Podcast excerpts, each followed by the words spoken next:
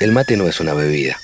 Bueno, sí, es un líquido y entra por la boca, pero no es una bebida.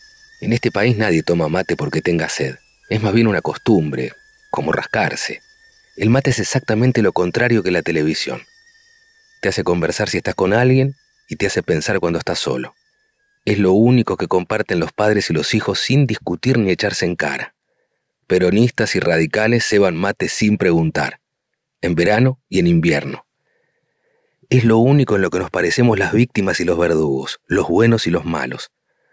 Cuando tenés un hijo, le empezás a dar mate cuando te pide, se lo das tibiecito con mucho azúcar y se sienten grandes.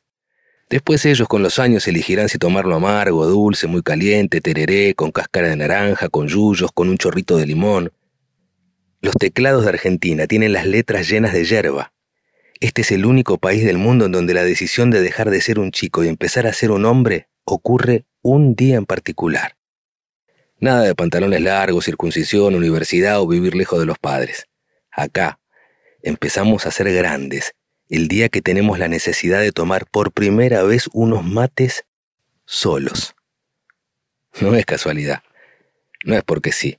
El día que un chico pone la pava al fuego y toma su primer mate sin que haya nadie en casa, en ese minuto, es que ha descubierto que tiene alma. El sencillo mate es nada más y nada menos que una demostración de valores. Es la solidaridad de bancar esos mates lavados porque la charla es buena, es querible la compañía, es el respeto por los tiempos para hablar y escuchar. Vos hablás mientras el otro toma, y es la sinceridad de decir, basta, cambia la hierba. Es el compañerismo hecho momento, es la sensibilidad al agua hirviendo, es el cariño para preguntar estúpidamente, está caliente, ¿no? Es la modestia de quien ceba el mejor mate, es la generosidad de dar hasta el final, es la hospitalidad de la invitación, es la justicia de uno por uno. Es la obligación de decir gracias al menos una vez al día.